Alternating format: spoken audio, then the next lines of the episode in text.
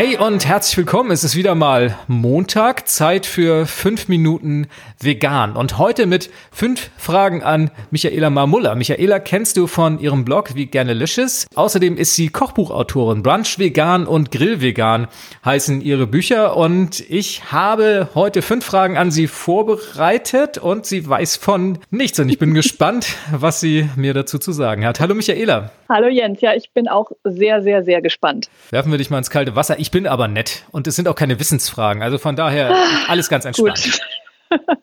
Fangen wir an. Erste Frage, Michaela. Was hat der Veganismus in deinem Leben außer dem Verzicht auf tierische Produkte noch verändert?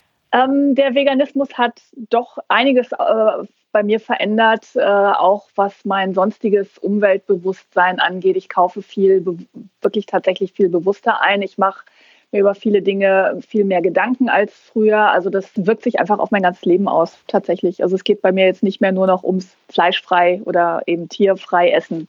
Zweite Frage. Welcher Film oder welches Buch hat dich am meisten in Bezug auf das Thema Veganismus beeinflusst oder beeindruckt? Gibt es da irgendwas Spezifisches, wo du sagen musst, das ist mir jetzt ganz besonders in Erinnerung geblieben oder hat so einen ganz nachhaltigen Eindruck hinterlassen? Das muss ich ganz, ganz, ganz ehrlich sagen, dass ich mir all diese Filme die sich jetzt mit dem Thema Veganismus äh, befassen, nicht anschaue, nicht angeguckt habe. Also auch so Earthlings oder so habe ich nie gesehen, weil ich denke dann immer für mich, ich bin schon vegan, ich muss mir diese schrecklichen Bilder nicht noch zusätzlich antun. Ich finde es ganz wichtig für äh, andere Menschen, die sich neu mit dem Thema befassen, aber ich selber kann mir das einfach auch nicht angucken. Und irgendwas, was du gelesen hast, was dich vielleicht so in deiner Argumentation noch bestärkt hat? Oder sagst du auch, das ist jetzt kein Thema für mich?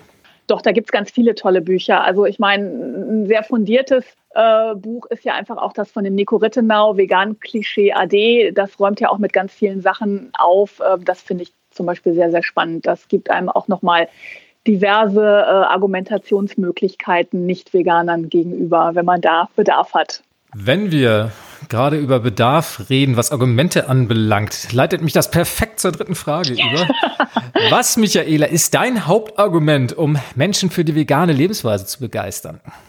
Mein Hauptargument sind definitiv meine Rezepte. Ich hebe nicht den Zeigefinger und schwinge Moralpredigten, sondern ich versuche die Leute einfach beim leckeren Essen abzuholen und ihnen zu zeigen, dass man eben auch fleischfrei, tierproduktefrei wunderbar lecker schlemmen und genießen kann. Gibt es irgendeine vegane Köstlichkeit? Und das wäre meine vierte Frage, auf die du ganz und gar nicht verzichten kannst. Ich liebe, liebe, liebe Schokolade. Ich kann nicht ohne Schokolade und die gibt es ja Gott sei Dank äh, in ganz vielen wunderbaren veganen Varianten von den verschiedensten Herstellern in allen möglichen Formen und Farben und ähm, darauf kann ich definitiv nicht verzichten.